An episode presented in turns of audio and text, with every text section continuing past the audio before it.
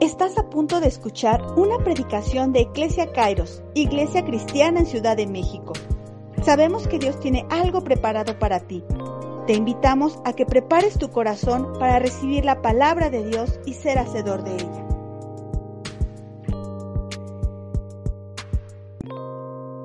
Qué gusto me da verlos otra vez, amados, estar juntos. Es un momento muy padre, la alabanza de verdad que estuvo muy padre lo que leyó Karen, y es que es cierto, ¿sabes? Dios nos persigue con su amor, no nos deja, Él está constantemente cuidándonos, Él está ahí, atento a las necesidades de sus hijos. Yo quiero compartir contigo una palabra que, que, Dios me dio en esta semana. Siguen siendo tiempos complicados, siguen siendo tiempos difíciles. La verdad es que pues seguimos viviendo en una situación sumamente complicada a nivel mundial. Sin embargo, en México creo que ha sido un poco más fuerte debido pues, a muchísimos factores. Pero estamos inmersos en una situación que nos lleva a veces a preocuparnos porque decimos, es que no tenemos paz, es que no hay tranquilidad, la gente está ansiosa, la gente está preocupada, la gente está viviendo situaciones difíciles que los llevan de verdad a, vivir en un estado de, de angustia de depresión, de desesperación o de miedo. Sabes, yo leía eh, una vez un, una, nota ahí en, en, Facebook que decía, receta para ser feliz, ¿no? Receta para tener paz. Y en tono de broma decía que eh, agrega dos cucharadas de paciencia y dos cucharadas de, de paz y agrega 50 gramos de dominio propio. Y yo me quedaba pensando, Imagínate que, que de verdad existiera la, la facultad de poder hacer un té o algo para tener paz, ¿no? Y que Dios nos hubiera dicho, para tener paz, receta para tener paz, ingredientes, dominio propio, templanza, fe, amor, paciencia, bla, bla, bla, bla. Y yo me quedé pensando, imagínate, yo por lo menos soy muy complicada para leer las recetas y para seguirlas al pie de la letra. Siempre le pongo algo que yo creo que le falta la receta. Siempre para mí algo le falta o algo le sobra y yo le muevo y lo acomodo. Pero imagínate tú que tuvieras que hacer la receta. Yo dije, no, o sea, a ver, agrega eh, paciencia dos cucharadas. No, hombre, yo le voy a poner seis porque a mí la paciencia no se me da. A ver, agrega un cuarto de dominio propio. No, como le voy a compartir a mi esposo, voy a agregar un kilo. Eh, agrega fe, cuatro gotas. No, yo le voy a echar todo el gotero. ¿Sí? ¿Te imaginas la mezcolanza que haríamos? Una masa ahí toda rara. Porque así somos los seres humanos. Además queremos todo que sea fácil y poderlo hacer. Pero sabes, la Biblia no, no trae recetas. La Biblia no te habla de recetas. El Señor no te dejó recetas o, o una forma de hacer las cosas así nada más. El Señor nos habla a actuar y hacer cosas que hoy quiero platicar contigo. Pero primero yo pensaba, bueno, ¿y qué es paz? ¿Qué es paz? Y estuve buscando y en la mayoría de, de los diccionarios y de los libros en los que yo busqué decía que paz era la ausencia de la guerra, que era un estado en donde no había situación de, de guerra ni conflicto, que era un convenio entre partes o entre personas o entre países en donde se acordaba no estar en guerra. Y ya no. Pues. Pero entonces dije, ¿y qué es la guerra? No, o sea, y la guerra es un estado militar, es un estado eh, de armas, es un estado de problemas, de dificultades. Yo creo que asociamos y entendemos, para poder entender la paz, esto es muy fácil entendamos qué es la guerra. Es todo ese conflicto, es todo ese problema que viven a veces países, a veces familias.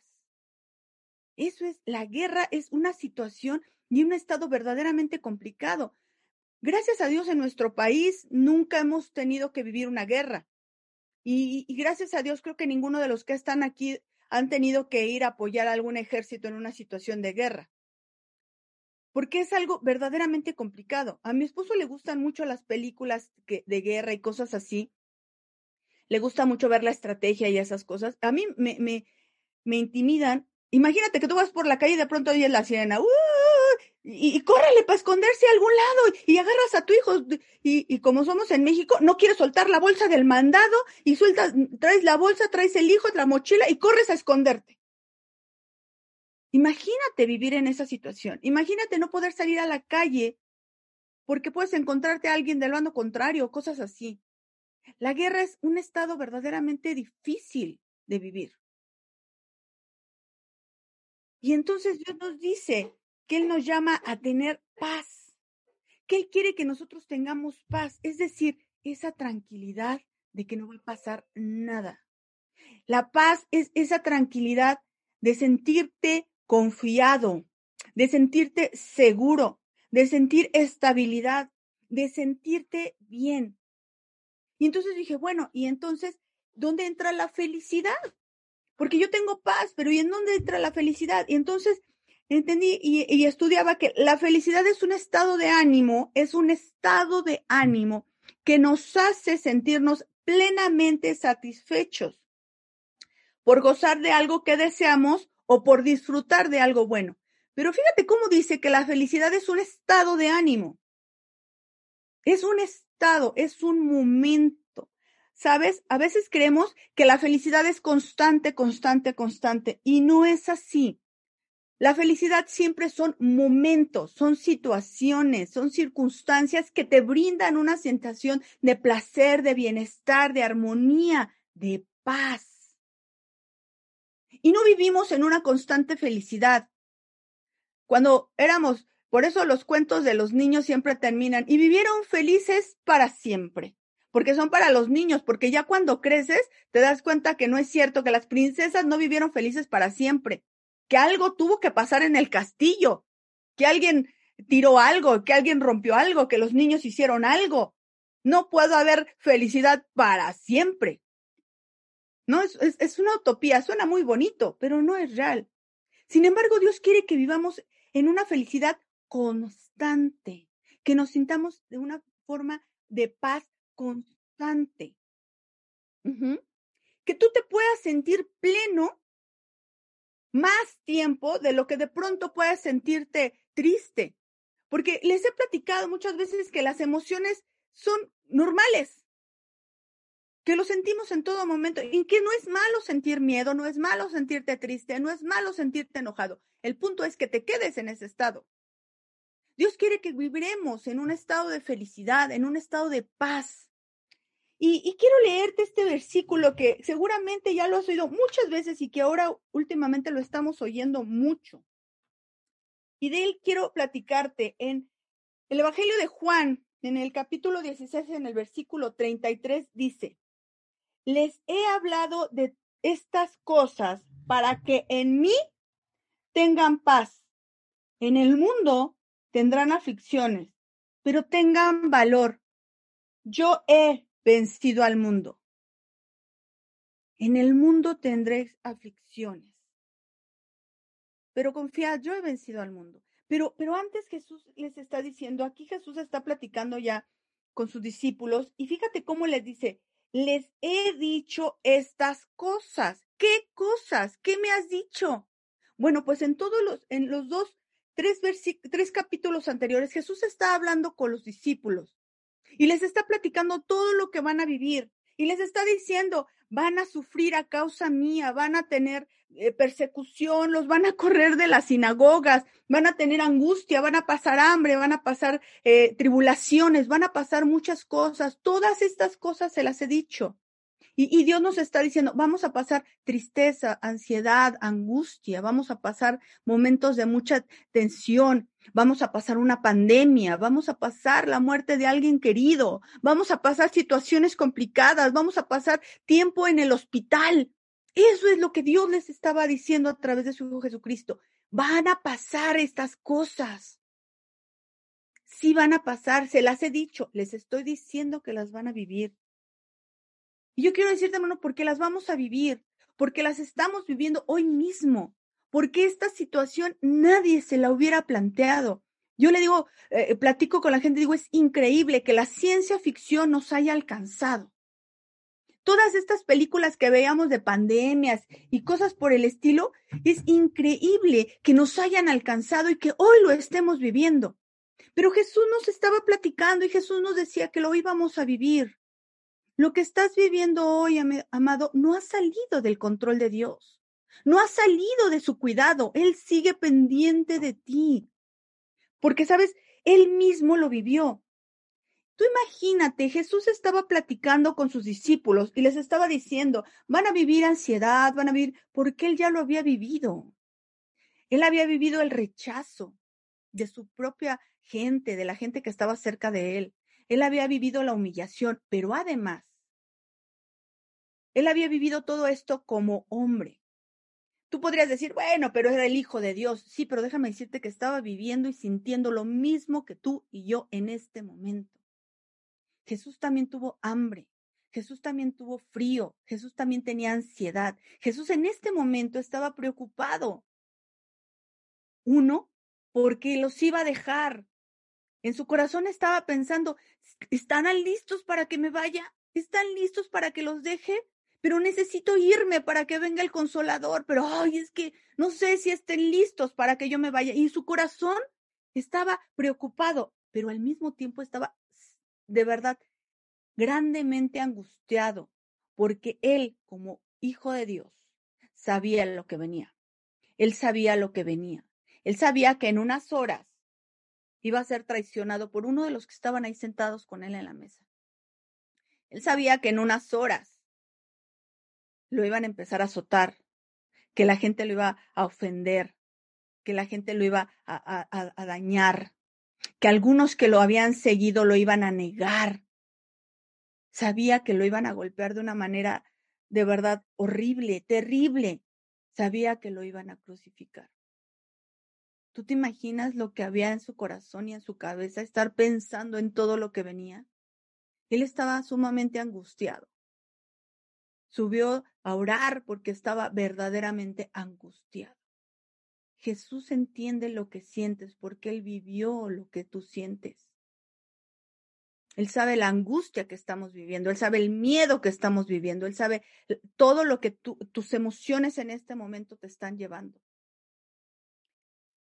Porque Dios las conoce. El mismo Dios sabe lo que es la ansiedad, sabe lo que es el temor, sabe lo que es el miedo. ¿Sabes por qué? No porque, porque Dios esté, tenga miedo, no porque Dios tenga eh, angustia, sino porque las creó. Dios creó todas estas emociones en nosotros. Y si Él las creó, Él las conoce. Él sabe lo que se siente cuando te espantas y ay, el corazón te empieza a latir fuerte. Él sabe lo que pasa cuando estás enojado y estás así que, que, que no quieres nada. Él, él sabe lo que se siente, ¿sabes? Él no es ajeno a esa emoción, a eso que tú estás sintiendo hoy. Para Dios no es ajeno. Dios lo sabe, Dios lo conoce. Dios lo, ha experimentado y lo experimenta contigo, como dice la palabra, lo experimenta contigo. Pero fíjate, cómo en este, en este eh, versículo hay un verbo que se menciona dos veces. Dice tendréis y tengáis. Es, el mismo tiempo conjugado en diferentes formas. Y, yo lo estudiaba y estaba viendo. En una parte dice, en el mundo tendréis aflicción, tendréis aflicción. Este, este, este verbo que, que en griego se, se dice eshete, está en una voz activa, pero en esta parte está en un modo indicativo. Es decir, en un presente en voz indicativa eh, activa que va a pasar. O sea, siempre vas a tener aflicción. Empieza en ese momento, fue ayer, es hoy y va a ser mañana. Dios nos dice que vamos a tener aflicción constantemente. Dios no nos engaña, como en pare de sufrir, que te dice, no, aquí nadie sufre, aquí nadie tiene nada, aquí todos somos felices. Es que no es cierto, amado. Yo quiero decirte que no es cierto. Si a ti te han vendido un evangelio donde dice, aquí todo es felicidad, aquí todo, no es verdad. Es como que tú quisieras librar a tu hijo de que le salieran los dientitos, porque cuando salen los dientes duelen mucho, duele mucho y hay niñitos que se ponen muy mal Yo, he conocido bebés que realmente se ponen mal, les da mucha diarrea, les da fiebre, están bien chilloncitos, se ponen realmente mal y que tú dijeras, no, no, no, no, que no les salgan los dientes para que no sufra. No, no se puede. Es algo que el bebé necesita para su formación. Lo que tú estás viviendo, amado, es algo que tú necesitas para tu formación. Y Dios tiene cuidado de ello. Por eso dice que tendréis, tendréis, o sea, constantemente la tendremos, la, la tuvieron los discípulos y la tenemos hoy nosotros, tendremos aflicción. Y luego este mismo verbo antes, eh, más bien antes dice, para que en mí tengáis, otra vez tengáis, es el mismo verbo, eshete, pero ahora está en un modo subjuntivo. ¿Qué quiere decir esto? Que significa que tiene que pasar algo para que sea. Por eso dice en mí. Significa que no depende de ti, que no depende de lo que tú hagas, que no depende de cómo te portes. Dice en mí. Ajá. Eso significa esta parte de este verbo. Depende de algo. Pero entonces, ¿qué significa? Que la paz depende de Dios, no depende de ti, amado. A veces hemos buscado la paz y la gente está allá afuera buscando la paz en muchísimas cosas. Y dicen, bueno, yo creo que yo voy a estar en paz hasta que compre la casa.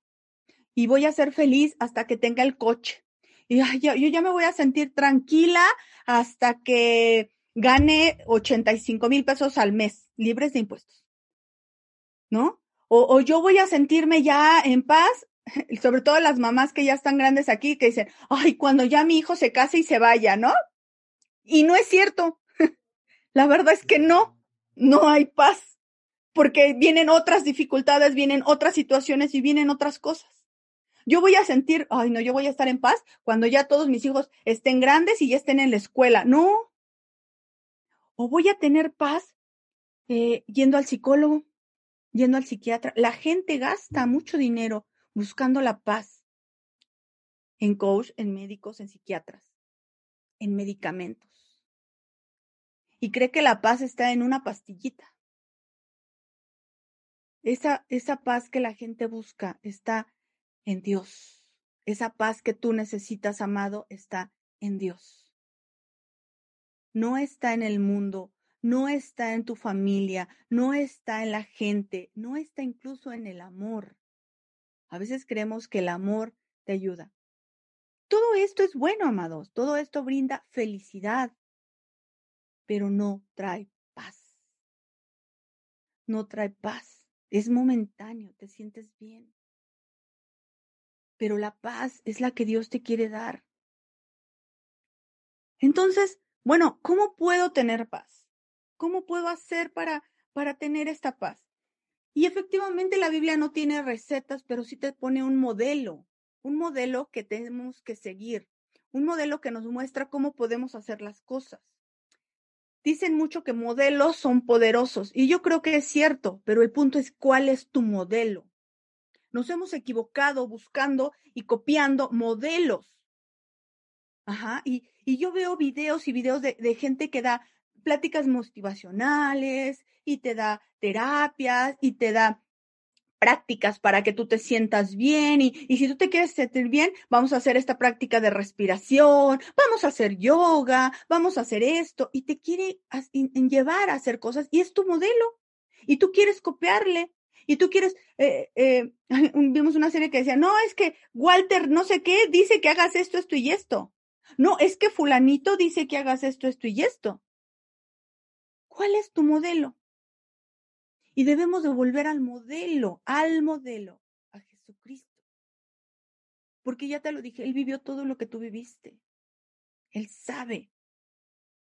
Jesús es como el hermano mayor que te va enseñando cómo tenemos que hacer las cosas, cómo tenemos que vivir. Dios permitió que su hijo, que su hijo se convirtiera en carne como nosotros que él experimentara el dolor, que él experimentara el frío, la angustia, el hambre, la desesperación, que él tuviera hermanos que lo estuvieran molestando todo el tiempo, que él tuviera papás que lo tuvieran regañando, que él tuviera amigos que lo estuvieran ahí bulleando de pronto, que él experimentara todas estas cosas para que él pudiera vivirlas y pudiera contártelas a ti.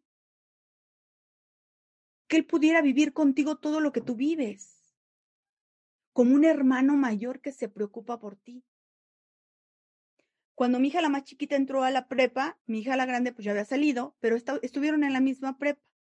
Y ella le enseñaba y le decía, no, aquí, y el maestro, y, pide esta materia, y pide este maestro, y vete acá, y, hasta compra estas tortas porque están muy buenas, y, y todo le dio una serie de consejos, como un hermano mayor que se preocupa.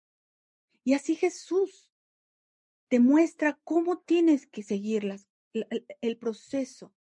Él es nuestro modelo.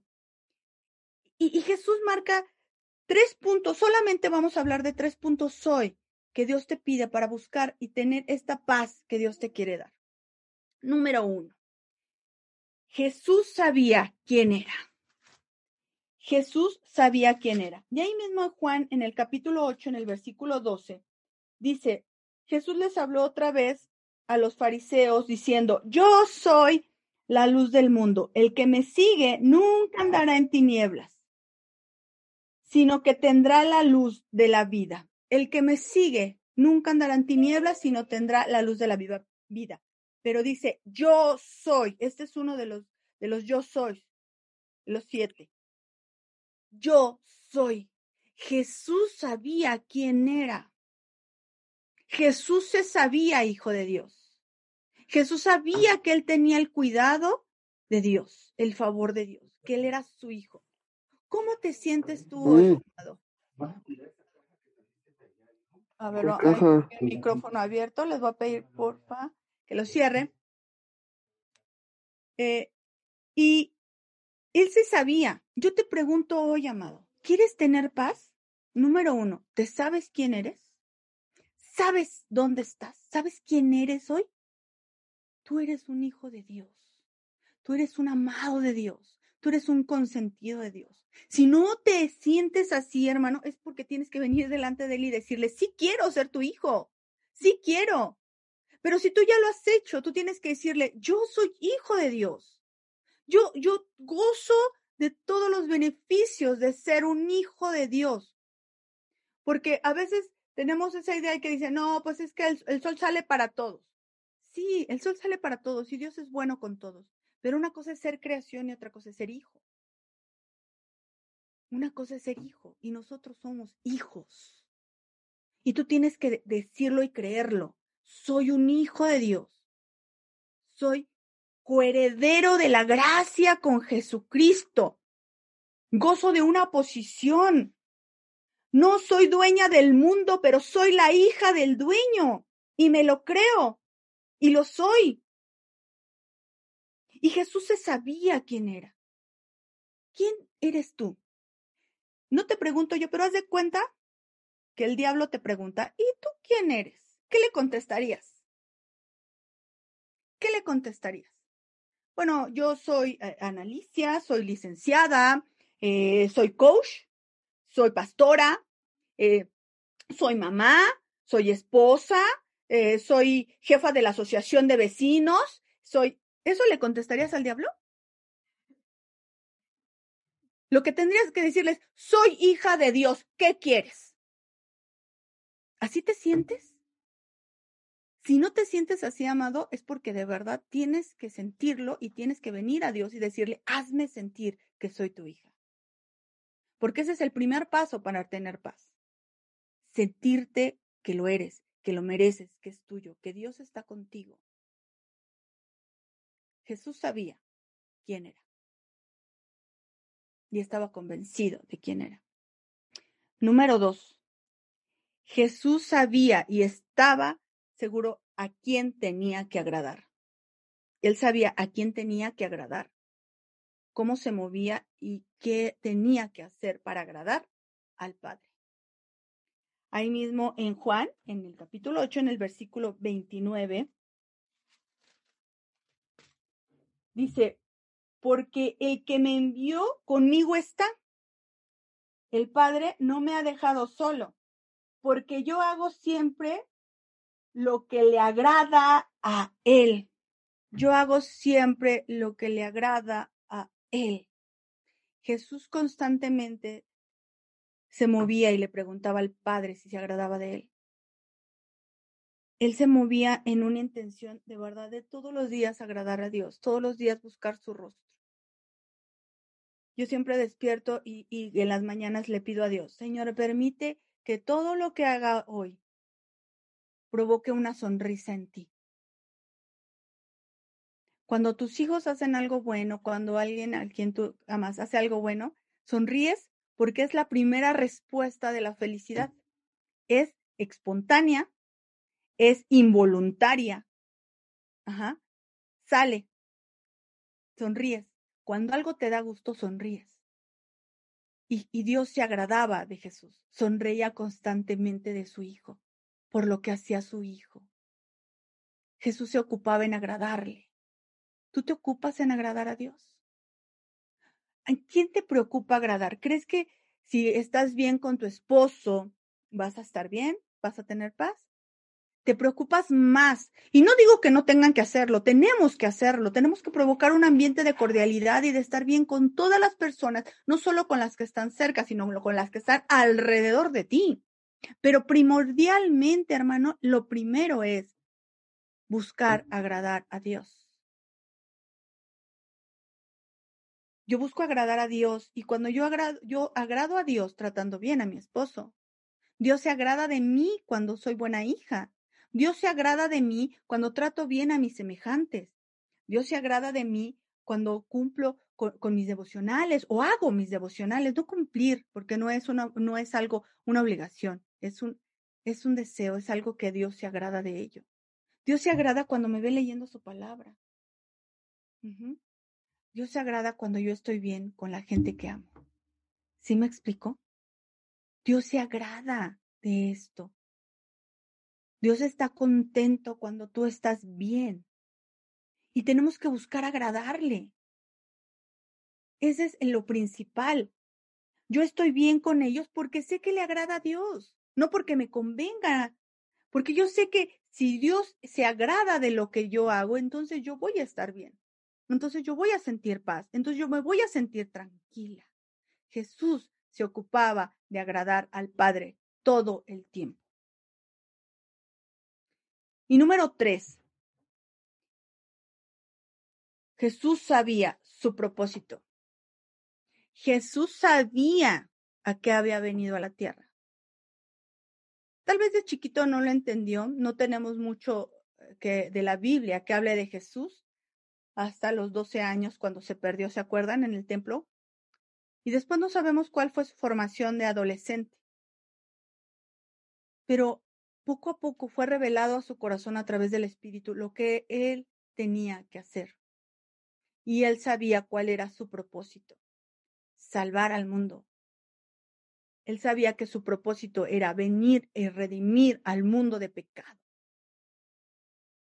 Que Dios estaba mostrando su amor a través de él. Y él sabía cuál era este propósito. ¿Tú cómo te sentirías sabiendo ¿Cuál va a ser tu final? ¿Cómo vas a terminar? Pero además sabiendo que va a ser algo fuerte, algo difícil, y que además vas a pagar por alguien que probablemente todavía no conoces. En ese momento no nos conocía, en ese momento no sabía quién éramos. Pero cuando estaba en la cruz, Él estaba pensando en ti, Él estaba pensando en mí. Y Él decía, va por ti, Ana, Va por ti, hermano, va por ti, amigo. Y Él lo hizo por ti. Jesús sabía su propósito. Jesús sabía a dónde iba. Eso le daba paz, porque cuando tú sabes a dónde vas, tienes paz. Tienes la seguridad de que todo va bien. Tú te subes a un Uber, a un Didi o al que tú quieras.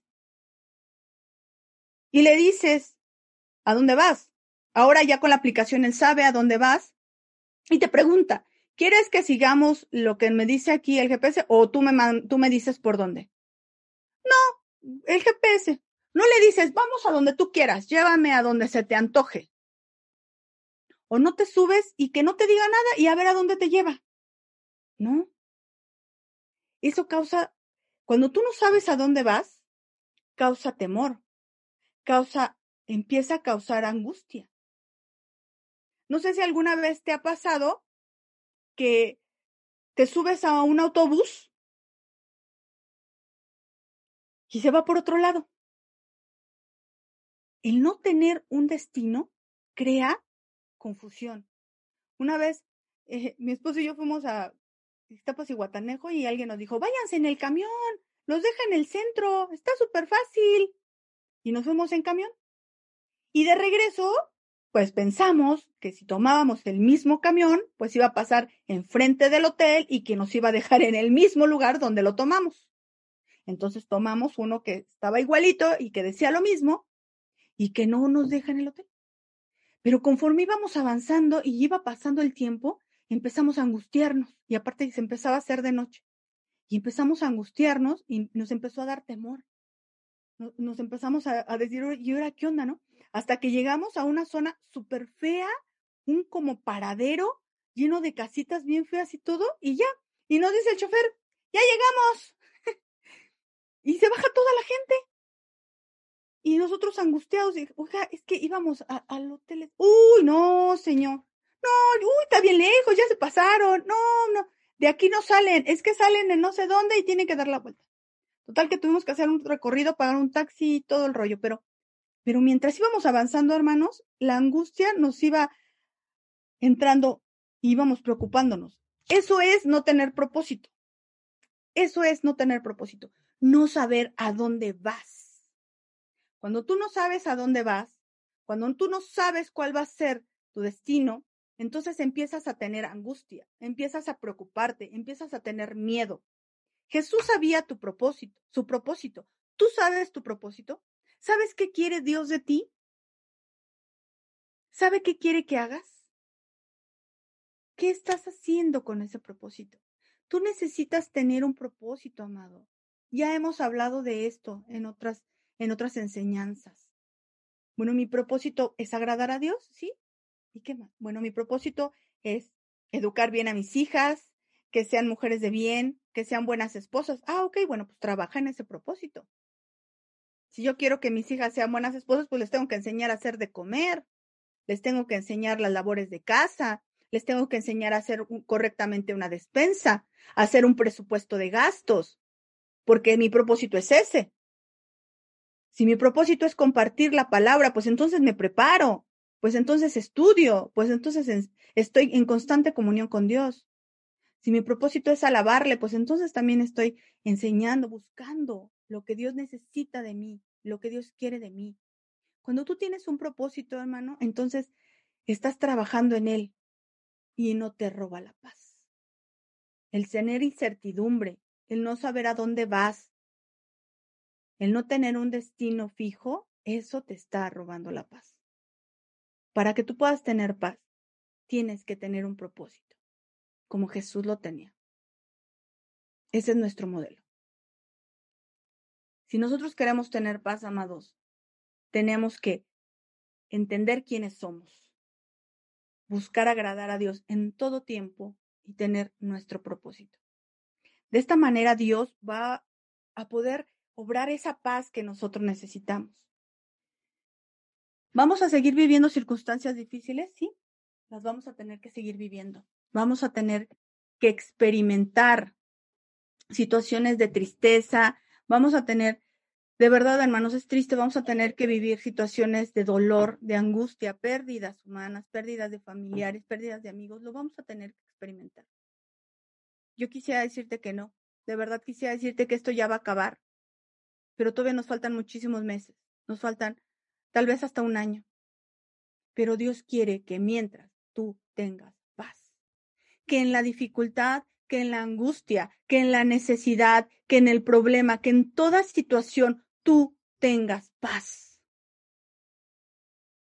No es que te libres de todo lo que pase, pero es que tú tengas paz, que tengas la certeza de que Dios está obrando, que tengas la confianza de que Dios está al pendiente de ti, de que Dios no me ha dejado, de que aunque yo sienta dolor, aunque yo me sienta triste, Dios está conmigo. Dios quiere obrar en nosotros, hermanos. Y quiero terminar con este versículo maravilloso de, Filipenses, que Dios que Pablo escribió a los filipenses y decía, y la paz de Dios, y la paz de Dios, que sobrepasa todo entendimiento, guardará nuestros corazones y vuestros pensamientos en Cristo Jesús. Y la paz que sobrepasa todo entendimiento. Esa paz, amado, que tú, Dios quiere que sientas esa paz que dice, pues no, no sé por qué, pero la verdad me siento muy tranquila. No, no, no sé por qué, pero, pero yo sé que está difícil la situación, pero yo me siento bien. Yo me siento bien, estoy tranquila, e, estoy bien. Oye, pasó esto y todo, sí, este, pues, pues estamos bien. No importa, Dios tiene cuidado. Es una paz sobrenatural. Es una paz que el mundo no entiende. Es una paz que allá afuera te dicen, es que no estás viendo cómo estamos. Y tú estás tranquilo y dices, no importa, Dios tiene cuidado de mi vida. Esa paz sobrenatural que sobrepasa todo entendimiento, dice, y que guarda y que guarda vuestros corazones. Fíjate cómo dice, guarda nuestros corazones y guarda nuestros pensamientos. Esa paz que guarda nuestros pensamientos. Esa paz que no nos hace pensar tonterías, que no nos hace pensar en cosas malas, que no nos hace vernos fatalistas, porque por naturaleza lo primero que pensamos son cosas malas. Es la naturaleza del ser humano. Pero Dios, de forma sobrenatural, cambia esos pensamientos, cambia tu corazón y trae paz y trae reposo y provoca felicidad en ti. Este es un tiempo complicado, Estamos viviendo un tiempo complicado, pero Dios quiere que tengamos paz. Y este mensaje es para ti, que estás pasando en un momento de angustia, que hoy te empiezas a sentir desesperado, que te empiezas a sentir asustado e incluso aburrido de esta situación. Este mensaje es para ti. Dios quiere que tengas paz. Dios quiere que experimentes esta paz sobrenatural como Jesucristo. Y quiero orar por, por ustedes, amados. Quiero hacer nada más una breve oración, pidiéndole a Dios que, que Él obre en ti, que Él obre en tu corazón. Y si tú sientes que esto te falta, muévete como Jesús. Busca agradarle, busca un propósito. Entiende quién eres para que puedas, puedas experimentar esta paz sobrenatural que Dios quiere darte. Amén. Cierra tus ojos ahí donde estás y déjame orar por ti. Dios, gracias Gracias porque entendemos que no importan las situaciones, no importan las circunstancias, no importa lo que pase, Señor. Como decía hace rato Karen, nada, nada, nada nos podrá separar de tu amor, Jesucristo. Nada. Ni la tribulación, dice, ni la angustia, ni hambre, ni desnudez, ni ninguna cosa creada nos podrá separar de tu amor, Señor. Y nosotros lo creemos. Padre, ayúdanos a experimentar esta paz que es sobrenatural, esta paz que a lo mejor el mundo no entiende, yo quiero sentirla hoy. Yo quiero sentir esa paz que rebase mi entendimiento, que rebase lo que yo pienso. Esa paz que haga que mi corazón esté tranquilo y que mi mente no tenga pensamientos e, incorrectos, que mi mente no tenga pensamientos erróneos. Yo quiero sentir esa paz, papi. Yo quiero experimentarla. Muévete en mi vida, muévete en los corazones de mis amados, Señor, en cada uno de ellos. Y que podamos compartir esta paz, Señor, que sea contagiosa a la gente que está cerca de nosotros. La gente necesita esta paz, papi. Déjanos contagiarla también. Déjanos sentirla a tal grado, Señor, que se, que rebose, que rebose, que se derrame para que podamos contagiarlo a la gente allá afuera que lo necesita.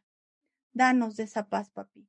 Danos de esa paz sobrenatural, de esa paz que Jesús experimentó, aún en circunstancias complicadas. Queremos sentirla, papi. Te lo pedimos, Señor, en el nombre de Jesús. Amén y amén.